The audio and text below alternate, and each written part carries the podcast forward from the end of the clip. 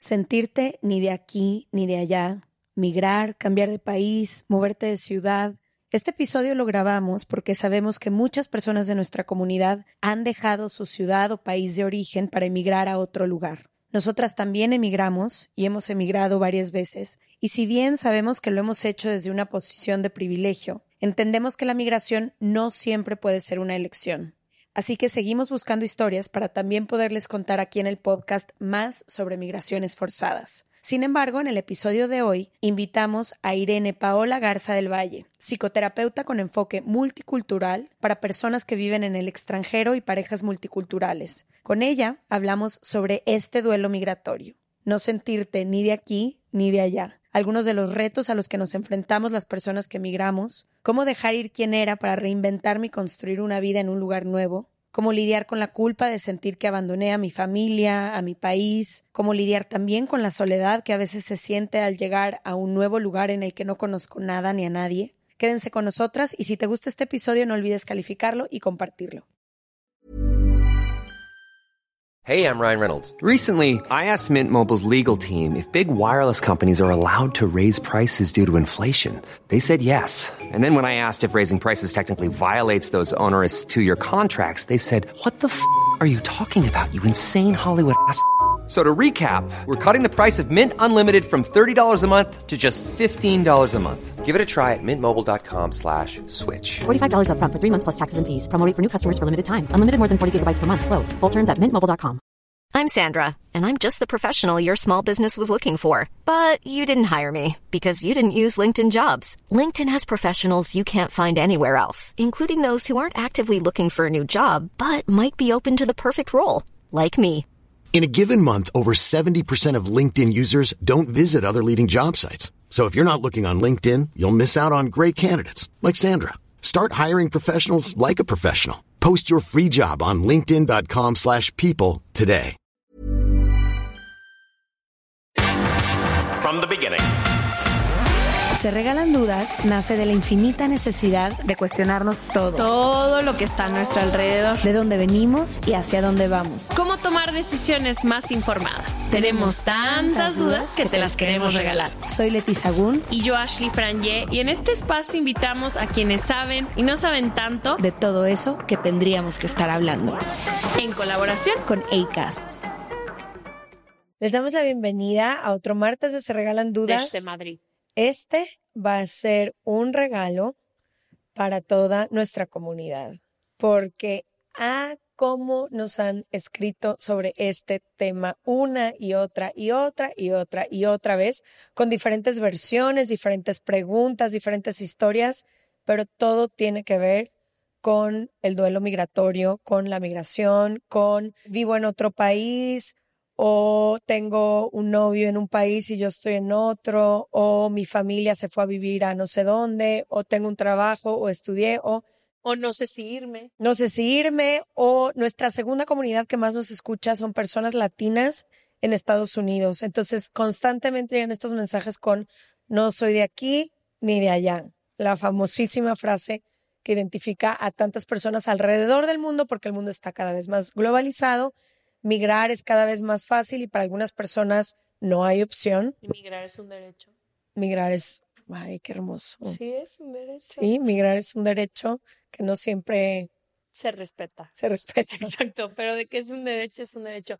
Creo que también muchas personas se sienten identificadas porque ambas, tú y yo, migramos a otras ciudades desde muy chicas por diferentes situaciones y buscando diferentes cosas, pero creo que es la decisión que más ha marcado el rumbo de mi vida.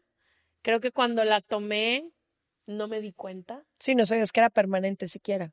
ni siquiera permanente, ni siquiera cómo iba a impactar mis siguientes años y por consecuencia mi vida entera. Como que la primera vez que tomé esta decisión de emigrar lo hice buscando una educación en un, un- una cosa muy específica que era la fotografía y me hacía sentido y tuve el privilegio de poderlo hacer, pero ya después me quedé, cambió el rumbo de mi vida y al día de hoy soy consecuencia de esa migración que hice. Inmigración que hice yo, inmigración que hicieron mis abuelos también. Mi mamá migró a México Y tu abuela. y mi abuela migró a México también. Entonces, es el yo no soy ni de aquí ni de allá, lo he tenido toda la vida. Entonces, no sé, es un tema muy importante que para muchísima gente emigra por cosas que quieren y otras personas también son forzadas a migrar o tienen que migrar, como tú decías, mi familia se fue y me tuve que venir y me siento separada de todo el mundo, entonces, no sé, creo que es... O una- países enteros que se ven forzados a migrar por políticos o por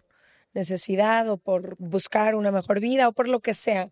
Pero sí que hay muchísimas emociones que se mueven con el paso del tiempo con esta migración, ¿no? La nostalgia de casa, la nostalgia muchas veces de estar separados de nuestros seres queridos, el miedo a llegar a una nueva ciudad y por dónde empiezo, quiero estar aquí o, o tengo que estar aquí, pero no me siento parte de, extraño a mis amistades, no he podido conectar con este nuevo espacio en el que estoy.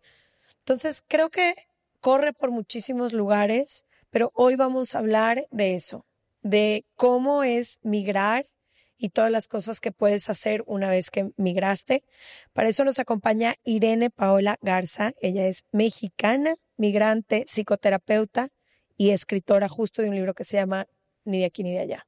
Bienvenida a Se Regalan Dudas. No, muchísimas gracias a ustedes. No saben la ilusión que es estar aquí. Es uno de mis sueños que ya se cumplió. Así que encantada, muy honrada de, de hablar de este tema que creo que no solo profesionalmente, sino también personalmente, al igual que ustedes, me ha cambiado la vida. Quisiéramos hablar, creo que lo primero para quienes nos escuchan hoy, ¿por qué hay tantas emociones cuando migramos, ya sea por necesidad, por placer? Porque por un lado dices, es la oportunidad de mi vida y por otro lado es, estoy dejando todo lo que quiero y amo. Por otro lado es, a lo mejor no me quiero ir, pero me tengo que ir. ¿Por qué hay tantas emociones contradictorias cuando migramos? Bueno, primero creo que la migración, al igual que el amor, es una experiencia muy idealizada y muy romantizada. O sea, yo hablo de la migración romántica tal cual, porque creo que de inicio solo vemos como lo que vemos en Instagram o vemos solo la parte bonita que es irse. Pero ya que estamos tomando la decisión o por tomar la decisión o ya la hemos tomado y estamos al otro lado del mundo, nos enfrentamos a esa dualidad. Nos enfrentamos también al cambio. Y como seres humanos, siempre digo que antes de, de esta parte como racional, existencial, espiritual, está la parte animal. Y a los animales les gusta la certeza. Nuestro cerebro lo que busca es lo conocido. Entonces, cuando veo que todo cambió, que el clima, la comida, el lenguaje, la gente que dejo a quien ha sido mi red de apoyo, recordemos que somos gregarios por supervivencia y para sentirnos protegidos, seguros, pues es, estoy al otro lado del mundo sin mi red, sin mi sostén que me da seguridad a nivel emocional y afrontando un montón de cambios y pérdidas. Hay un psiquiatra catalán que es José Bachotegui. Él escribió Inteligencia Migratoria y él dice que la migración es una de las experiencias que más nos confrontan a, a muchas pérdidas, ¿no? Que, por ejemplo, el duelo por la muerte de un ser querido obviamente es doloroso, pero que es esa persona la que desaparece de tu realidad y claro, lo que conlleva, pero que hay otras cosas que se quedan intactas. Por el otro lado, es en el duelo migratorio en el que todo se transforma, nada Sí. se queda intacto. Tú eres el incluso, único, incluso, no, incluso tú misma, ¿no? Bueno, ya ahora, si quieren, contamos un poco, pero es una sensación de perder esa versión que era en mi país y que no voy a volver a ser, aunque regrese. No, y que nunca vuelves a ser la misma después de que migras un rato. Te cambia completamente la forma de vivir y experimentar el mundo. Claro. Hablemos de este primer paso, que creo que esa es una donde se centran muchísimas de estas preguntas. Ya no vamos a asumir por qué la gente migró, si fue una decisión, obligación, porque pues va a haber tantas historias como habemos seres humanos. Pero una vez que migramos y llegamos a esta nueva ciudad, ya sea nuestro propio país o que nos mudamos a la otra parte del mundo, a la otra esquina del mundo, uno de los retos más importantes que veo que las personas se enfrentan, que yo me he enfrentado y que sé que se ha enfrentado, es por dónde siquiera empiezo, ¿no? Llego a este nuevo lugar en el que no tengo los hobbies y las actividades que tenía, no tengo mi red de apoyo, no tengo planes, difícilmente tengo amigas o amigos a menos que me haya ido a un lugar donde ya me estén esperando y ya haya como ciertas cosas. Entonces creo que esta es una de las preguntas como que nos, nos llegan mucho. ¿Por dónde empiezo esta nueva vida a la que me estoy enfrentando?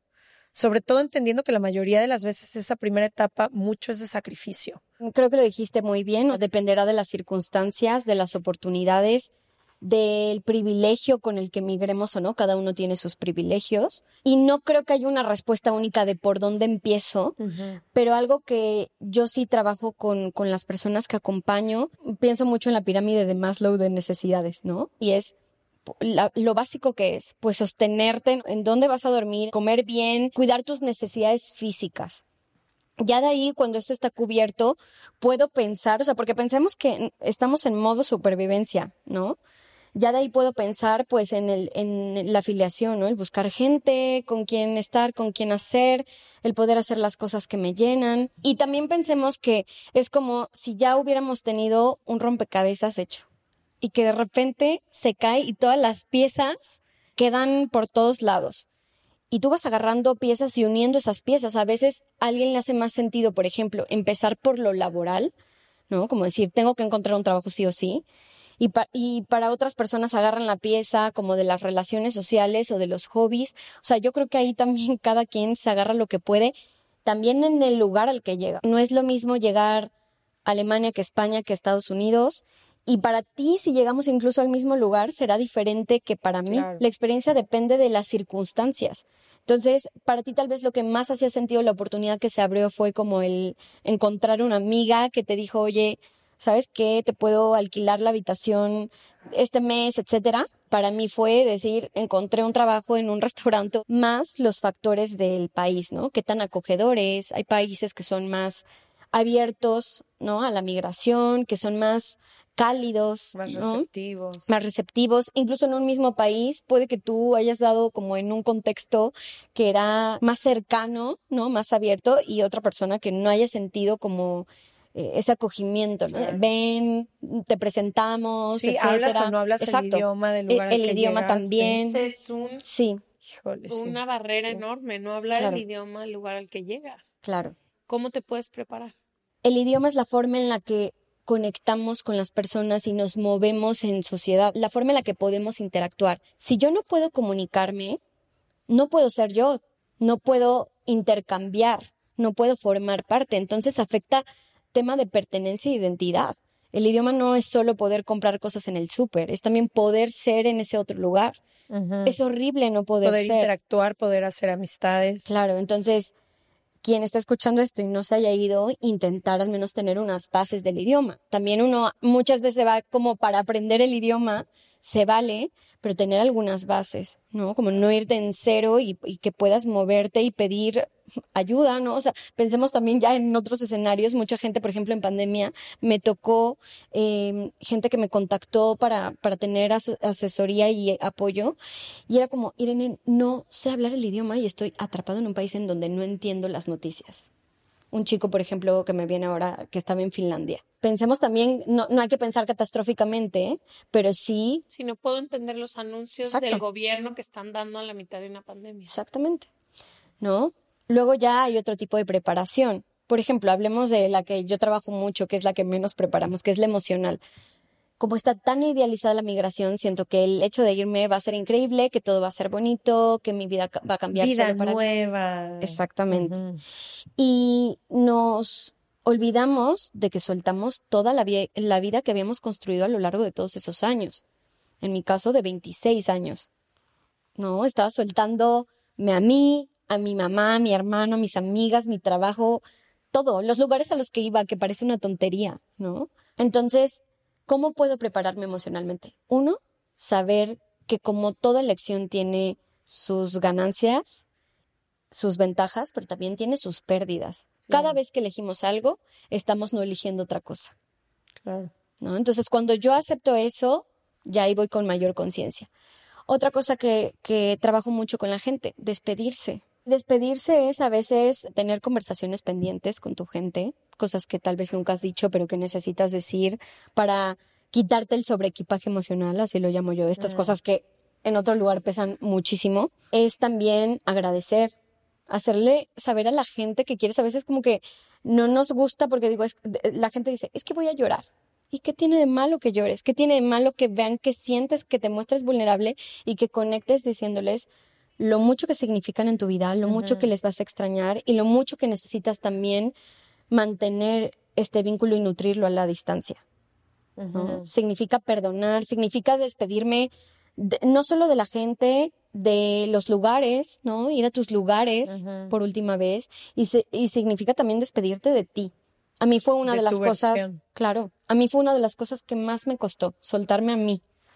¿No? O sea, extrañaba mucho a mi familia, pero el sentir que yo no podía ser aquí en un inicio y además estar aferrada a esta Irene y darme cuenta, o sea, estuve tan aferrada que hubo un día que dije, bueno, pero puedo ser otra, o sea, parece muy básico, pero estaba tan cegada que yo quería ser exactamente como era en México. De que esto soy quien soy y me la traigo. Sí, claro. Y que en parte creo que es natural, ¿no? Al final del día es la identidad que has construido a lo largo del tiempo y de repente dices, ya no soy más eso, y entonces ¿quién soy yo? Y hay como un sentirse como existencialmente hablando, ¿no? Como perdido. Me gustaría también que habláramos de las cosas que no ayudan al migrar. Híjole, yo Nosotras, cometí mil errores. ajá, yo cometí mil errores y seguramente los sigo cometiendo, ¿no? Pero creo que sí hay cosas que no ayudan y no nos las dicen, entonces las seguimos repitiendo. Hace como 15 años, Ash y yo nos fuimos un año a vivir fuera. Y eran otros tiempos, sueno como mi madre diciendo eso, pero no había este efecto redes sociales, celular, FaceTime, WhatsApp, WhatsApp video, el poder monitorear todo el día a toda la gente que dejaste atrás, el poderles llamar en un segundo. Si queríamos hablar con nuestras familias, teníamos que ir a una de esas tienditas de la esquina, comprar una tarjeta de 5 euros, que en ese momento significaba un dineral para nosotras Ir a una caseta. ir a una casetita en donde te comunicaban y te alcanzaba para hablar siete minutos con tu familia, si no es que menos, con esos cinco euros. Entonces, si eso fue más difícil porque no tenías este apoyo constante en cualquier segundo que algo se te atorara, sí que nos hizo tener que soltar e independizarnos de cierta forma, porque no podíamos ni saber qué estaba haciendo la gente que dejamos atrás, ni todo el momento estar buscando como esta reafirmación o este. Entonces lo pienso y tiene sus pros y sus contras, ¿no? Claro.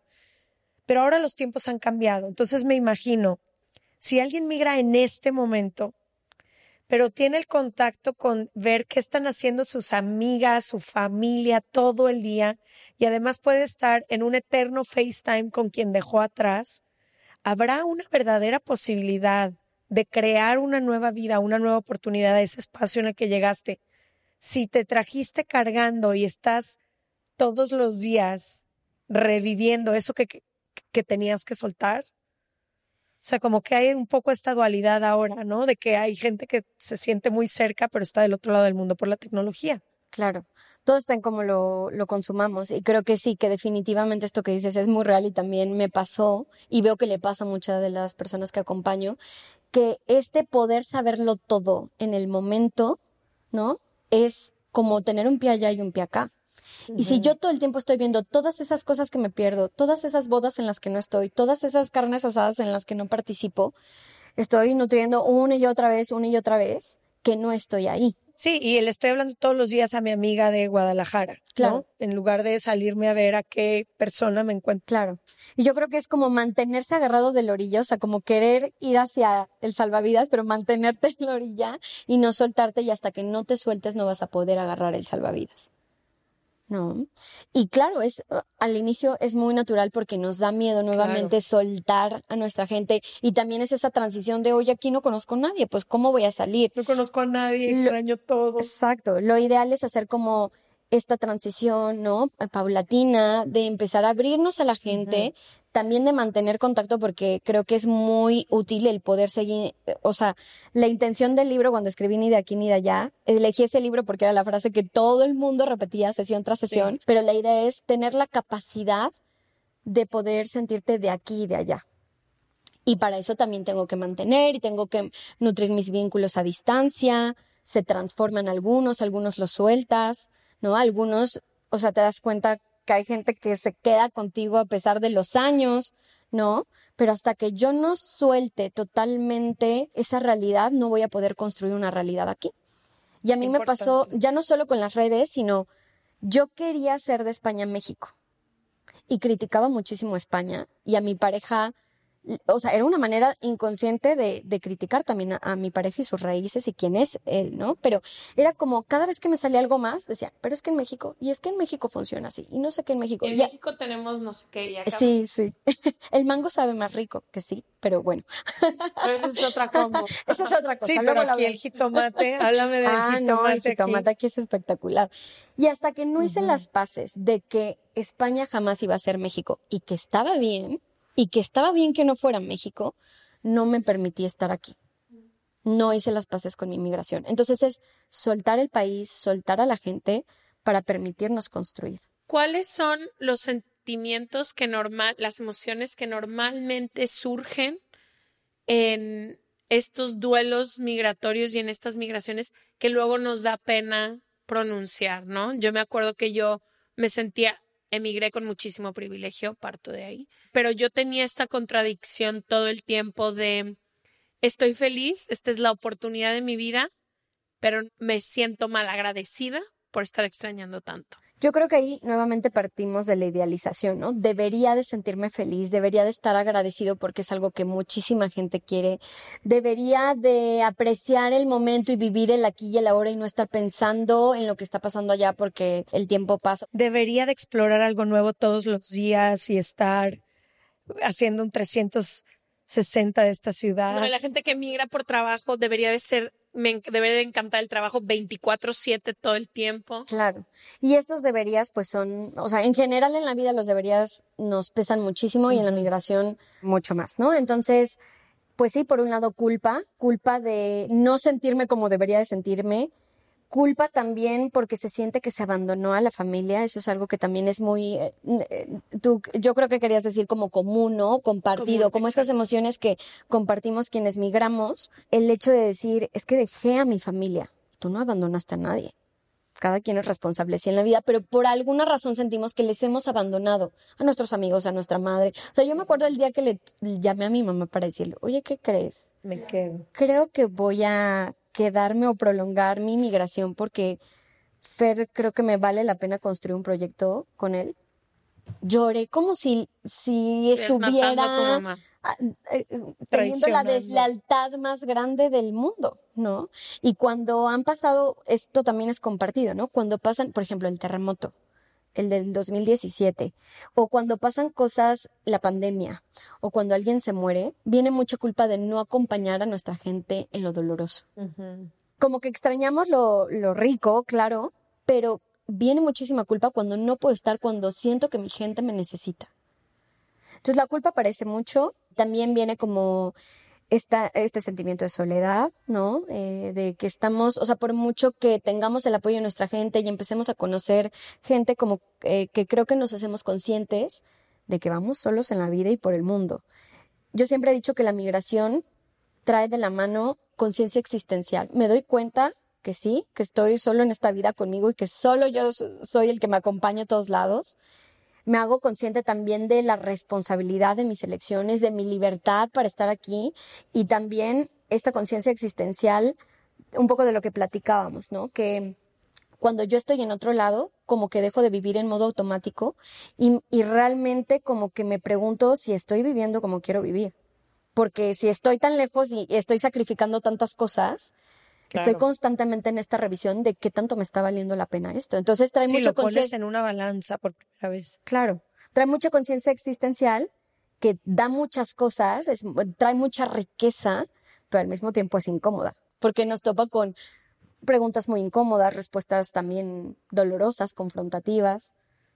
¿Qué pasa con como este sentimiento que también viene con la migración que a mí fue muy liberador de poderte reinventar completamente, que viene con esto de la conciencia, ¿no? Es que eh, llegas a un lugar en que nadie te conoce y nadie sabe nada de ti. Nadie, sabes, yo me acuerdo de uno de los mejores sentimientos de mi vida, estar llegando a la universidad y decir, nadie tiene idea de de dónde vengo, en dónde crecí, nada. Puedo realmente no solo ser quien yo quiero ser, pero contar de mi historia lo que yo quiera, porque nadie aquí fue testigo de esa historia. Entonces, quisiera hablar también de la parte que trae esta conciencia de decir, puedo realmente reinventarme cuando estoy en un país nuevo o migrando. Claro. Además del duelo está la reconstrucción de la identidad, que es otro proceso natural que todos los migrantes en mayor o menor grado experimentamos, ¿no? Dependiendo de qué tan drástica haya sido nuestra migración. Y el hecho de tener que empezar de cero, como dices, es una gran oportunidad y mucha gente se da cuenta que no vivía de la forma en la que quería. Nos ayuda como a entender y afianzar qué es lo realmente importante en nuestra vida. Y también creo que en esta reconstrucción algo muy bonito es todo lo que nos da esta nueva cultura, y las personas que conocemos. Al final del día nosotros solo conocemos esa vida, esa forma de ver la vida, esa cultura, y el entrar a otra cultura te amplía la mente y te, te enseña otras formas en las que puedes ser y vivir. Claro. Cuando, cuando dejas de rechazarla y cuando dejas de negarte de resistirte, dices, oye, no está tan mal. O sea, yo, por ejemplo, algo que le agradezco a España y que creo que España ha sido una gran maestra para mí, me he hecho muy paciente. O sea, yo vengo de la Ciudad de México y estaba todo el día en friega y aquí la gente se toma su tiempo y es otro ritmo. Y, cierran para comer. Y cierran para comer dos o tres, bueno, en, en el sur tres horas. Y valoran la calidad de vida del día a día. Pero al inicio yo lo veía como algo negativo, ¿no? De, claro. En México está todo abierto. 24 hasta escucho mi voz y digo, no, no, no, no. y mm, te da esta posibilidad de crecer, sumar, nutrir esa yo que eras.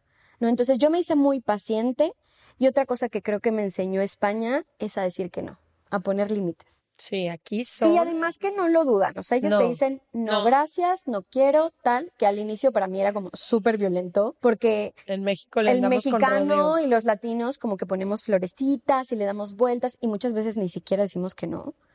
Y yo era una persona súper complaciente, este rol de salvador y cuidadora que intento proyectar positivamente en mi profesión, pero que llevaba a todos lados. Y aquí he aprendido a decir que no. Entonces, se aprenden muchas cosas que ya una vez que las ves, una vez que ves la suma de las cosas que quiero preservar, que no quiero soltar porque son parte de eso que valoro de, ya no solo de mi cultura, sino de lo que yo, Irene, fui construyendo con el tiempo, y sumo todo esto que este otro país me da, te das cuenta que la migración es una experiencia súper nutritiva, que sí, que te hizo tocar tu vulnerabilidad, pero que ha valido toda la pena. Oigan, les quiero preguntar, nosotras tres que hemos emigrado y que actualmente vivimos en países donde no nacimos y en ciudades donde no crecimos, em, ¿cómo le hicieron para adaptarse a esta vida? ¿Cuáles son esas herramientas que pueden compartir que les ayudaron a conocer a personas en estas nuevas ciudades, a sentir que pueden construir una casa o un hogar en ese lugar al que llegaron, a no extrañar tanto sus raíces. ¿Cuáles son esas herramientas que podríamos compartir a quien hoy nos escucha que nos han ayudado en nuestro proceso? Ok.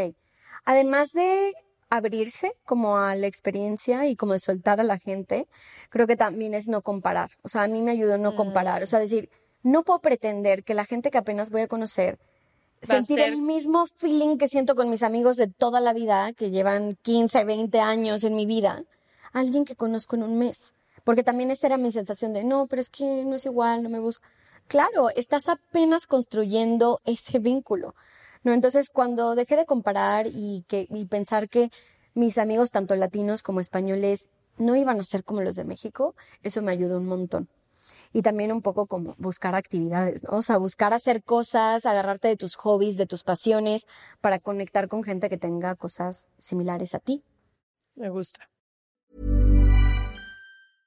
This is Paige, the co-host of Giggly Squad, and I want to tell you about a company that I've been loving, Olive and June. Olive and June gives you everything that you need for a salon quality manicure in one box. And if you break it down, it really comes out to $2 a manicure, which is absolutely insane. It's also so easy to get salon worthy nails at home with Olive and June. The difference between how your nails used to look when you did them yourself and now with the Manny system is a complete game changer. The best thing about Olive and June too is it's a quick dry, dries in about one minute, lasts for five days, and full coverage in up to one to two coats. Visit oliveandjune.com slash perfectmanny20 for 20% off your first system. That's oliveandjune.com slash perfectmanny20 for 20% off your first system.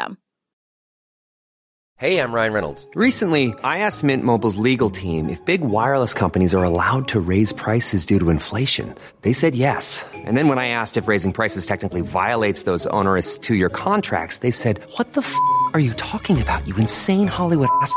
So to recap, we're cutting the price of Mint Unlimited from $30 a month to just $15 a month. Give it a try at mintmobile.com slash switch. $45 upfront for three months plus taxes and fees. Promo rate for new customers for limited time. Unlimited more than 40 gigabytes per month. Slows. Full terms at mintmobile.com. Este mes, Leti y yo nos tomamos unas merecidas vacaciones. En lo personal, necesitaba un tiempo de desconexión para estar solo conmigo y con las personas que quiero. Uno de los planes que hicimos fue ir a uno de mis lugares favoritos, el mar. Por eso decidí comprarme un traje de baño lindo, protector solar y algunas otras cosas que quería llevarme a la playa. Después de comprar lo que necesitaba, usé una app que se convirtió en mi más grande aliada, porque me regresó dinero en efectivo y me recompensó por muchos de los gastos que hice. La app se llama Hypora y es muy sencilla, rápida y segura de usar.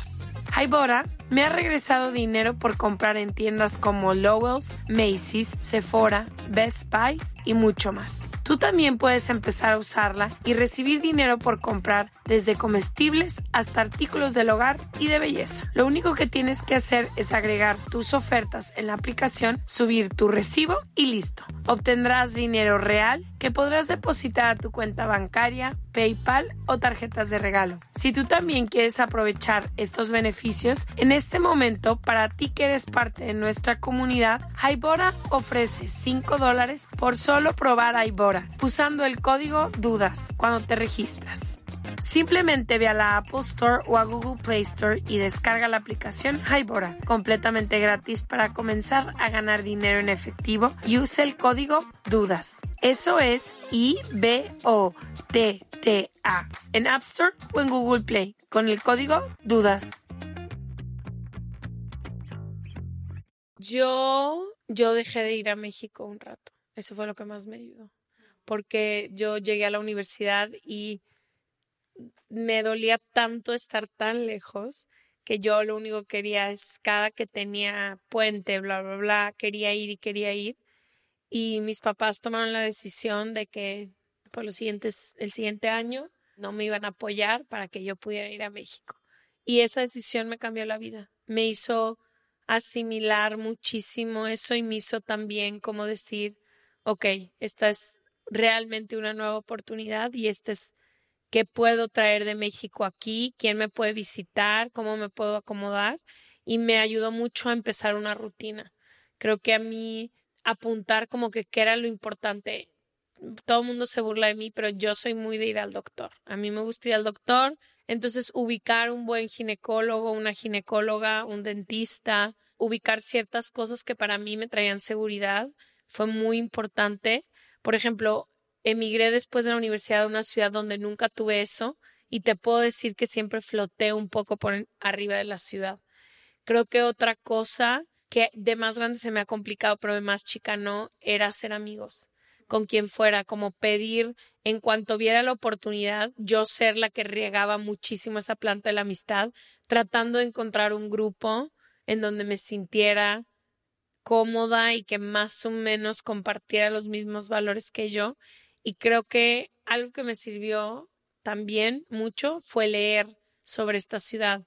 Pablo, mi amigo, tiene una frase que me encanta que dice que no podemos defender o querer el territorio que no conocemos. Y para mí fue muy importante eso, dónde estoy viviendo, qué ha pasado aquí, cómo. Y me dio un, me ayudó a dejar de comparar un poco eso y también limitar un poco toda la información que me llegaba de México. Sobre todo estábamos en el auge, la universidad, todas salían, todo, Y para mí fue como Sí, y en la universidad tú apenas estabas haciendo una amiga. una amiga y estuve un año sin amigos, no tuve Sí. a nadie. Ahorita le dije a Leti, ay, a mí no me costó emigrar, emigrar nada. Y volteó Leti y me dijo, güey, cállate, me hacías irte a visitar, estabas súper triste, no tenías amigas. Y sí es cierto, tardé un año. Entonces como que voltear y hacer amigas me cambió la vida, la verdad. Mira, yo varias cosas creo que puedo compartir que me han ayudado. La primera, soy una persona muy extrovertida que creció en una familia muy grande, me refiero a primos, tíos y demás, y muy unida. Es decir, yo veo, creciendo veía a mi familia, primas, tías, abuelos, mínimo tres veces por semana. Compartí cuarto con mi hermana toda mi vida y a medio centímetro estaba el cuarto de mis dos hermanos. Siempre había gente invitada en mi casa. Entonces, una de las cosas más difíciles cuando me fui de ahí era enfrentarme a estos momentos de soledad, estos momentos de no el ruido, no el gentío. Y por quién yo soy, cómo soy, lo que a mí me gusta, lo más importante que he hecho en las dos ciudades, en Ciudad de México, que viví 10 años, y en Los Ángeles, que ahora llevo tres años ahí, ha sido construirme esta familia a través de amistades que se sienta similar a lo que yo tenía en Guadalajara. Y para eso hay que poner un chorro de esfuerzo. Como tú decías, hay que dejar de comparar, hay que priorizar, hay que entender que van a ser nuevas relaciones, pero yo sí las riego y las les trato de ver y de invitar a mi casa y de cuánto nos vemos con nuestros Diario. eh, amigas y amigos en LA. Como que verdaderamente me enfoco porque yo sé que si construyo esta base, que en Ciudad de México me tomó más tiempo, pero ahorita ya tengo una familia ahí. Y en Los Ángeles fue más fácil porque cuando yo me mudé allá llevaba ahí seis años, entonces ella hizo el trabajo de campo y yo llegué y aterricé en blandito. Literal, te dejé el Me dejaste el campo terreno, ajá. planchado. Pero entonces yo eso diría, a lo mejor no eres como yo de, de tantas personas, pero sí que encontrar a una o a dos personas que compartan un interés contigo. Si a ti te gusta leer, hay clubs de lectura en todas las partes o en casi todas las ciudades. Si te gusta hacer acuarela, si te gusta salir al parque, si te gusta tomar, enfiestar y salir a un bar, poco a poco, o sea, yo creo que, pero una persona con la que tú empieces a tener cierta relación y que puedas, te puede cambiar la experiencia completa del lugar en el que, en el que llegas. Esa es una cosa. Y la otra, y lo mismo en Ciudad de México y en Los Ángeles, conozco esas dos ciudades como ni siquiera conozco la ciudad en la que viví 23 años. Pregúntale a las personas que han vivido conmigo. Yo todos los días de mi vida me salgo a caminar y agarro una ruta diferente y llego a un café y exploro y el restaurante y la comida y el... Hay veces que ni siquiera cuando, por ejemplo, los primeros dos años que viví en Ciudad de México no tenía el apoyo económico de mis papás y no tenía un peso, pero era voy a conocer la zona. Y hay, ha habido etapas de mi vida en que, por ejemplo, corro, entonces me salí a correr, cualquier pretexto, pero para familiarizarme con la zona y empezar a sentirla y ver qué lugares me gustan, que, y eso me hace sentir que he hecho mis raíces un poquito y que no es un lugar desconocido en el que yo llevo viviendo tres años, no. Yo te podría hablar ahora de Los Ángeles y te puedo hablar de Ciudad de México como una de las ciudades que más conozco. Y creo que eso para mí ha sido fundamental. Me encanta. Sí, hacer el lugar tuyo, ¿no? Y rescato dos de las cosas que decían y es que tanto también en nuestro país no, no tuvimos oportunidad de realmente estar con nosotros y la migración nos expone a eso. obliga. Nuevamente es incómodo, pero a veces es muy necesario. ¿no? Porque ahí puedo entender realmente qué quiero y qué tanto a veces nos aferramos a quien sea o parejas o amistades con las que no hacemos ni clic, pero con tal de no estar solos, Claro. estamos ahí aferrados. Entonces, o porque ya llegan. O sea, Claro. ya está el plan hecho. Sé que una de tus especialidades es de parejas interculturales. Tú misma vives, un- vives en una. Entonces, quisiera entender un poco qué pasa cuando te enamoras de alguien que podría ser de otro país, pero aquí quiero que llevemos más la pregunta porque también es otra de las cosas que más nos llegan, de otra religión, de otra ideología, de otra forma de pensar, que al principio muchas veces creo que es lo que más te atrae en una pareja, pero sí que cuando empieza a pasar el tiempo empiezan todos los retos que conlleva dos mundos tan distintos? Bueno, creo que aquí hablamos de la migración, que como ya lo dijimos es muy idealizada, y del amor, que también es muy idealizado y, y muy romantizado, ¿no? Y cuando hablamos de parejas interculturales, hay una idealización brutal de lo exótico, ¿no? De tener una pareja extranjera. Lo distinto. No, es lo distinto, lo novedoso, y se deja de lado todo lo que conlleva.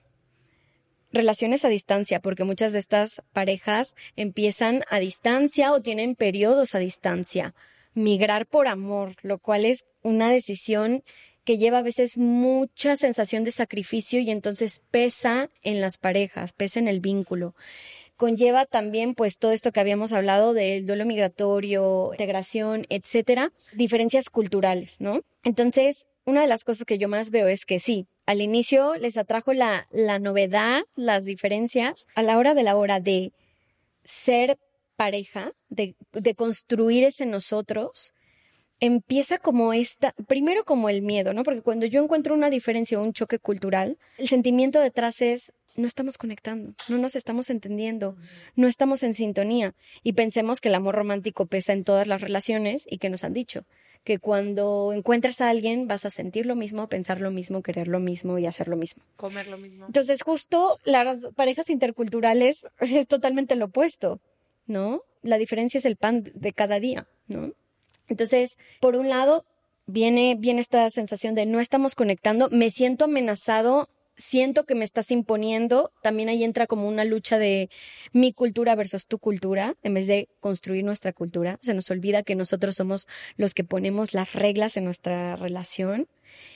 Y aquí entra una gran tarea de resignificar las diferencias. Hemos visto las diferencias como algo que nos separa en vez de algo que nos nutre y nos complementa. No que nos completa, que nos complementa. Y me viene mucho ahí algo que dice Sergio Sinai, él, él es psicoterapeuta y tiene un libro hermoso, muy chiquito, pero con unas preguntas espectaculares, que se llama Vivir de a dos el arte de armonizar las diferencias. Y él habla que las parejas tienen niveles de interacción, ¿no? Tienen las coincidencias, que es lo, lo, que nos gusta a todos, ¿no? En donde hacemos sintonía, en donde nos encontramos, en donde todo fluye natural. Están las diferencias complementarias, eso que yo veo en ti que es diferente, pero como lo valoro y siento que me suma, lo permito y lo integro, claro. lo asimilo y tú y tú lo mío, ¿no? Entonces nos complementamos. Están las diferencias acordables, que es ahí en donde entra esta negociación, ¿no? De en, un, caminar es un punto intermedio para encontrarnos, ¿no? Ceder, que, que ambas partes ganen lo más que puedan y pierdan lo menos que puedan. Y están las diferencias antagónicas, que son las que realmente ponen en amenaza, si lo ponemos entre comillas, amenaza una relación, lo que podrían hacer que una relación se termine, que son todas aquellas cosas que van en contra de mi sentido de vida, de mi bienestar, de mis valores, de quién soy como persona. Por que ejemplo, son no negociables. Exacto. Como por ejemplo, yo quiero hijos y tú no quieres hijos. Claro. No. O yo quiero vivir. Entonces, en... cuando resignificamos y nos damos cuenta que las diferencias, la mayoría de las diferencias, no son una amenaza para el vínculo y que al contrario nos van a sumar tanto individualmente en crecimiento personal y en expandernos existencialmente y van a nutrir el vínculo, como que nos de se desarma como este miedo a la diferencia. Uh -huh, uh -huh. Pero es muy, yo estuve mucho tiempo con una persona, él era coreano, de nacido en Brasil, pero de papás coreanos. Eh, y yo, mexicana, y que los dos nos conocimos en Estados Unidos y si te enfrentas, luego comparándolo con otras relaciones que he tenido, por ejemplo, salía con una persona que es de México, que entendemos todo, o sea, el concepto de nuestra vida, de millones de cosas es similar, sí puede llegar a ser un poco más fácil relacionarte con alguien que entiende ciertas cosas, que no le tienes que explicar, oye, es que así se hace acá. Y sí creo que hay un área enorme, enorme, enorme donde puedes convivir. Yo aprendí tanto de su cultura, de nuevas formas de relacionarme, de cosas que quiero seguirme llevando a las relaciones, pero al final yo sí me quedé con esta sensación un poco de venimos de mundos tan diferentes y es tan complicado a veces si quiere encontrar un espacio donde puedas construir un poco libre de juicio, porque está toda su cultura, toda mi cultura, cómo creemos, empezando por el dinero, por ejemplo, que suele ser uno de los temas. Yo opino que tanto del dinero, no, yo opino que tanto del... O sea, sí es mucho más complejo a veces esas relaciones interculturales que una de alguien que viene, a lo mejor no de tu misma ciudad, pero sí de tu mismo país. O sea, yo me acuerdo que diario le contaba cosas que estaban sucediendo en México que para mí eran trascendentales, importantísimas. Me acuerdo que acaba de pasar lo de Ayotzinapa y siquiera poder compartir el, el dolor de algo tan que a mí me impactó tanto que fue como eso, es complejo. Es difícil encontrar esos espacios donde puedas decir las diferencias nos construyen porque pesa muchísimo en lo que, si de por sí muchas veces tener pareja es complicado y encontrar diálogos en común, luego comunicarte en un idioma que no es el tuyo. Por ejemplo, yo siempre me sentí en desventaja. O sea, yo no puedo explicarte tan bien como tú me estás explicando lo que te quiero decir. Y hablamos tu idioma. O sea, yo siempre les decía, es que estamos hablando tu primer idioma, no el mío. Entonces, no sé, a mí sí se, al final, ya viéndolo para atrás, sí creo que muchas de las cosas que no pudimos superar fueron también porque veníamos de lugares muy diferentes. Viéndolo para atrás, me encantó el spanglishismo que acabamos de utilizar. ¿Cómo se dice? Looking back. ¿Y cómo Viéndolo para Viendo pues, hacia como- atrás. Viendo hacia atrás, perdón. No, me encantó. También me llamo. Ashley, no de gratis. Exacto, exacto. Sí, o sea, definitivamente es complejo, o sea, no podemos negar, pero todas las relaciones requieren trabajo. Lo que pasa que asumimos que con alguien de nuestra cultura no tenemos que tener estas conversaciones. Porque los Gottman, que, que me, me estoy formando en el método y son dos terapeutas que han hecho un método increíble tras investigar a parejas, dicen que al final del día todas las parejas son biculturales, porque cada quien viene de una cultura familiar. Entonces, cuando yo dejo de asumir me vuelvo como, e- ellos le llaman como i- un investigador, estoy constantemente desde esta postura curiosa, queriendo entenderte, no imponerte, queriendo entender cómo lo ves tú, cómo lo vives tú, cómo lo sientes tú, y también se hacen expertos en hacer acuerdos. Ahora, se escucha muy bonito y aquí me pongo la, la camiseta de pareja intercultural y no de terapeuta de parejas interculturales. Y así, o sea, para, para mí, para mi pareja ha sido un trabajote. O sea, nosotros hemos ido a terapia de pareja y yo lo cuento con esa naturalidad porque para mí es muy natural ir a terapia, pero incluso se los cuento a las parejas para que vean que es, a veces es algo necesario, alguien que me ayude como a, no como a em, salirme de esta batalla de imponerte mi realidad, mi cultura, mi forma de ver las cosas y que hagamos esa construcción o veamos hasta qué punto podemos hacer esta construcción, en- hasta qué punto podemos de verdad como negociar estas diferencias o de plano, cuándo no, y entonces mejor desde el amor nos soltamos para que cada quien camine hacia donde tiene que ir, Sí, total. ¿no? Quisiera preguntarte, sé que ya se está acabando el tiempo, entonces mi última pregunta quisiera que fuera del otro lado. ¿Cuándo las personas que más amamos, queremos, migran? Y queremos que les vaya increíble, pero nos dejan estos huecos que nadie puede llenar y a la vez queremos apoyarles, pero también quisiéramos que regresaran, ¿no? Y ahorita hablabas tú de ese de decirle a mi mamá de creo que mi venida a España no fue temporal, sino me voy a quedar a construir un proyecto de vida con alguien. ¿Cómo podemos ayudar a la gente que decide emigrar de mejor manera? Tú siendo la que te quedas o el que te quedas. Nunca he estado del otro lado, pero sí creo que pienso, por ejemplo, en mi madre y en mi hermano, cómo me han apoyado, cómo también el libro está pensado en eso, ¿no? Hay un capítulo de quienes se quedan, porque al final del día también sufren la pérdida y además una pérdida que alguien más tomó la decisión, o sea, ellos no toman la decisión, a mí me están poniendo a ser mamá o hermano de un migrante. ¿no? Y nadie me preguntó si yo quería estar en esta situación. Entonces, por un lado, creo que es como mucha empatía, hablar de la pérdida, hablar de cómo vamos a transformar nuestro vínculo, cómo hay una parte que sí, que definitivamente va a dejar de ser, pero por el otro lado, pensando, ¿no? Como en yo que me quedo, ¿qué hacer? Creo que a mí lo que me ha ayudado también estar del otro lado ha sido como eh, esta incondicionalidad, ¿no? En mi caso, que no todo el mundo la vive, o sea, hay migrantes que dicen, mi familia me está diciendo todo el tiempo que regreso, o sea, también aquí las circunstancias son muy diferentes. Hay gente que es lo que les hace regresar, no ellos per se, pero la presión de volver. Claro, entonces mi, mi consejo para quien va, ¿no? Como apoyar a un migrante es no tienes que totalmente comprender por qué se va. Tienes que respetarlo y honrar esa decisión y pensar que tanto tu vínculo te vale la pena como para pues entrarle a la tarea de trabajarlo y nutrirlo a distancia. Porque lo que cuestan las relaciones a distancia. Sí, sí, porque relaciones a distancia se piensa solo en parejas. No, no, no. Pero no. amistades, Amistad. familia. Yo tengo 15 años en relación a distancia con mi familia. Sí. O sea, a veces vuelvo y me siento la, Sí. La invitada, literal. Sí. O sea, cada vez menos porque cada vez puedo ir con más frecuencia, pero hubo momentos de mi vida donde pasaba seis, siete meses sin ver a mi mamá y llegaba y las dos de Porque tu mamá también migró mi mamá también migró, mi hermana también migró a país muy complicado en Alemania donde tuvieron que aprender idioma y todo. Y llegábamos y las dos era como hola extraña, hola extraña. O sea, Sí. esa diferencia que sí existe es algo real y es también un duelo de decir ya no podemos tener todos los días que eso para mí era como muy doloroso no tengo todos los días con mi hermana Sí. esa es una realidad quisiera que me alcanzara para pelearme y contentarme y no veo a mis hermanos ciertas veces al año y es como esta presión de quiero aprovecharlo muchísimo, pero a la vez como me puedo relajar, no pasa nada.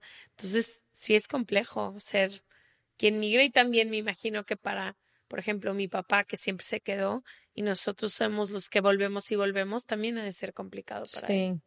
Hay un, un posteo que hice que es el segundo más viral que he tenido en toda mi vida. El primero fue el de la soltería, que sigue siendo un fenómeno que no entiendo.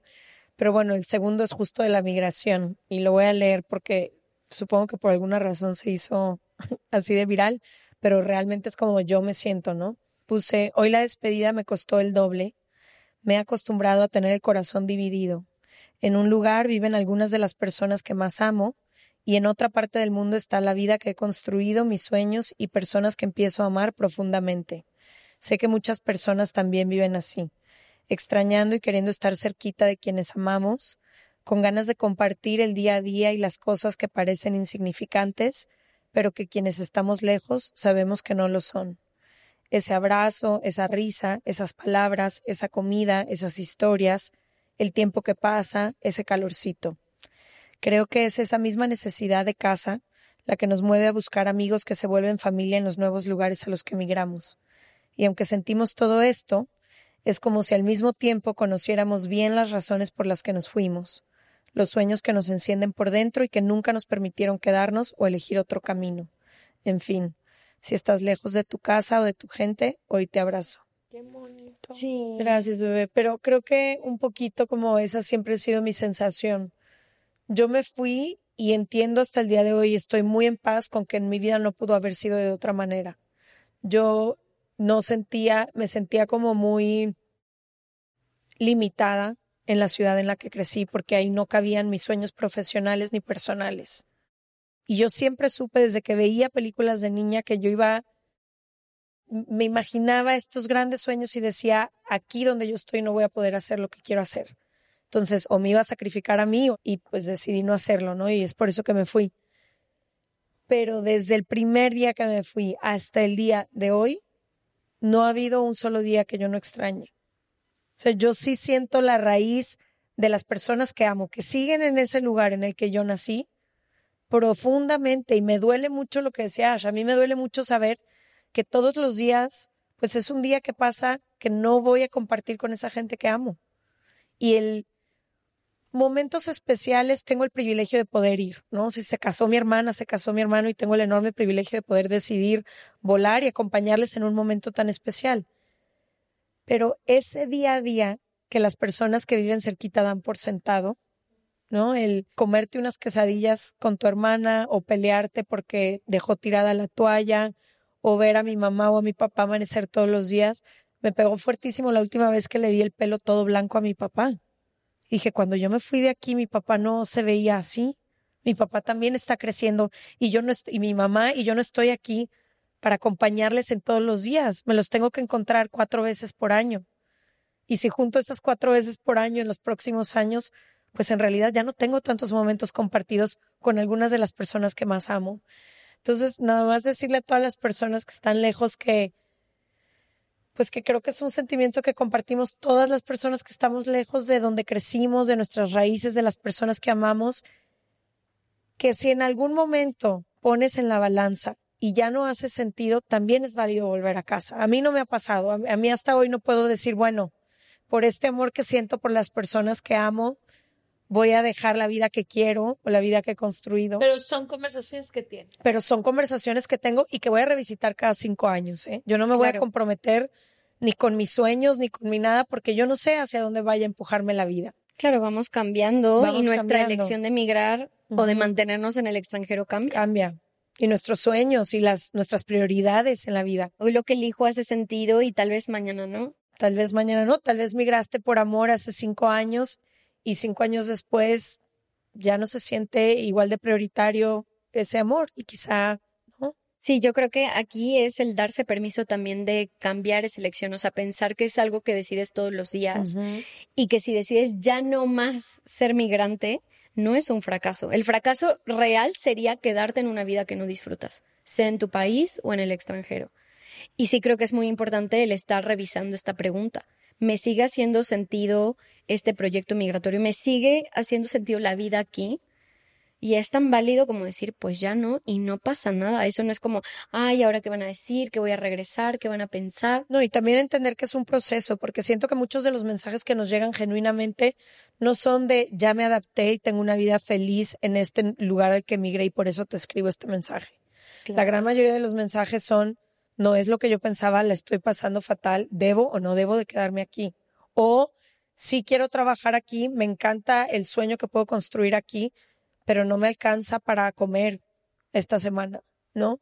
Entonces creo que también, como tú decías, dejar de idealizar y entender que no necesariamente, o sea, también las cosas toman trabajo en construirse. No vas a llegar y los primeros seis meses van a, ni, ni el primer año ni la vida va a ser miel sobre hojuelas. O sea, sí que implica un sacrificio y un tiempo, yo, yo he vivido por lo menos un tiempo de transición hasta llegar a ese momento. Si en, el primer, en los primeros dos años de Ciudad de México tú me hubieras dicho, elige la vida que disfrutas, yo me hubiera regresado. Porque no era una vida cómoda, era una vida de sacrificio todos los días, era una vida de soledad, era una vida de muchas cosas. Y yo creo que eso le pasa a todos los migrantes en algún momento. Pero sí que cuando transicionas, cuando te empieza a ir mejor económicamente, cuando empiezas a construir un círculo, cuando, pero eso toma su tiempo. Claro. Y qué importante que digas esto un poco también, sé que se nos acaba el tiempo, pero creo que es importante mencionar que lo que me hizo sentido algún día elegir, otro día no. Y, he acompañado gente que se le muere algún familiar y es como, ya no, ya no me merece la pena seguir a distancia, quiero irme. Y se vale. Hay gente que se convierte en madre o padre y dice, ya no me pesaba, ya me había adaptado, pero no quiero que mis hijos y mi familia pierdan, ¿no? Como la posibilidad de convivir. Cada experiencia que tengamos en la vida también nos va ayudando a revisar y puede que yo en mi soltería o con mi pareja me haya hecho sentido y de repente ya no me haga sentido. O tras la pandemia mucha gente fue brutal porque dijo, ya no me vale la pena. Ya no me vale la pena o me voy a vivir con esta persona al otro lado del mundo porque si es el fin del mundo yo quiero estar con esa persona. Totalmente. le pasó. Migrar por amor. que eso da para todo un tema también. Sí. Ay, hermosa, gracias por acompañarnos. Siento que este va a ser un episodio que nuestra comunidad va a abrazar porque lo llevan pidiendo mucho tiempo, pero sé que te especializas en muchos otros temas y si alguien ahorita está teniendo un tema con su duelo migratorio o con su pareja intercultural o lo que sea, que, que sepan que también les vamos a dejar aquí toda tu información en serregalandudas.com diagonal, suscríbete. Gracias. Gracias.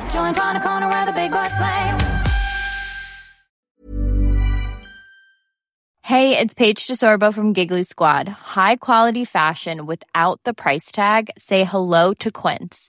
I'm snagging high-end essentials like cozy cashmere sweaters, sleek leather jackets, fine jewelry, and so much more. With Quince being 50 to 80% less than similar brands. And they partner with factories that prioritize safe, ethical, and responsible manufacturing. I love that. Luxury quality within reach. Go to quince.com slash style to get free shipping and 365 day returns on your next order. Quince.com slash style. This message comes from BOF sponsor eBay. You'll know real when you get it. It'll say eBay Authenticity Guarantee. And you'll feel it.